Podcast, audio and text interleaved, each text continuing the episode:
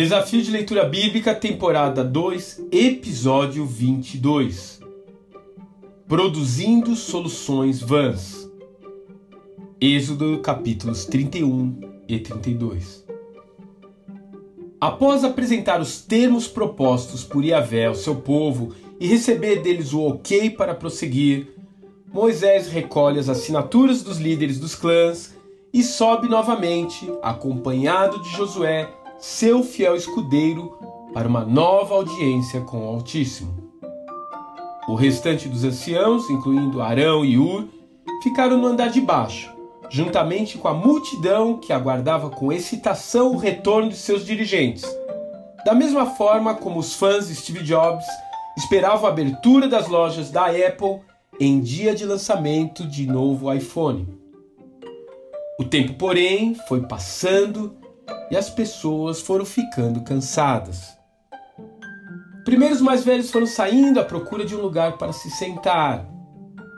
A seguir, as donas de casa foram preparar o almoço e as crianças foram brincar de esconde-esconde ou algum tipo de brincadeira que se pode fazer quando está procurando algo para passar o tempo. O fato é que se passaram 40 dias nessa expectativa.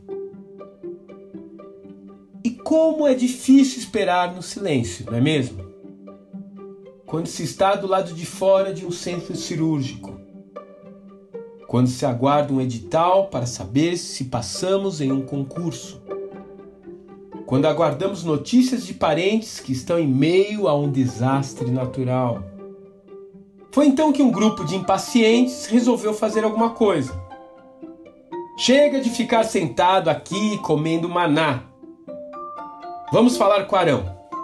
E foram até Arão pedir uma solução para o impasse. Arão, por sua vez, que não tinha nada para lhes oferecer, teve a infeliz ideia de acalmar os ânimos, construindo para eles um bezerro de ouro. Mas observe: o pecado grosseiro de adorar um bezerro foi consequência de pecados mais sutis. Foi uma consequência da falta de fé em tudo aquilo que eles haviam acabado de professar. De fato, eles estavam dispostos a obedecer Deus em todos os seus estatutos, mas não estavam certos se ele ainda se lembrava deles. Eles criam no poder do Todo-Poderoso que fizera tantos milagres à sua frente, mas tinham dúvidas até onde ia o seu cuidado para com seu povo. Arão então, lamentavelmente, estava desconectado do agir de Deus. Ele mesmo, que havia sido deixado para trás com autoridade para resolver qualquer demanda que surgisse no meio do povo, não tem ideia do que está por vir. Ele não tem uma palavra profética que traga consolo. Ele não tem uma convicção de fé para tranquilizar o seu povo.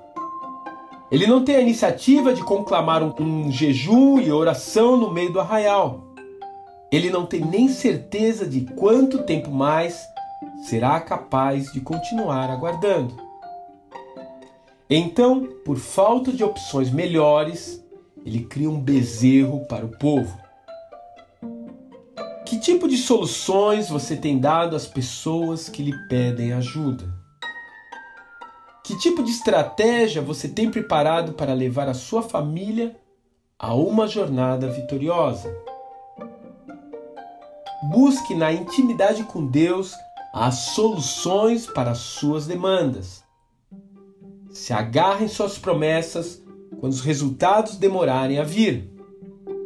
Afinal, quando tentamos produzir soluções ou milagres confiando apenas em nós mesmos, consequências bem ruins acabarão acontecendo.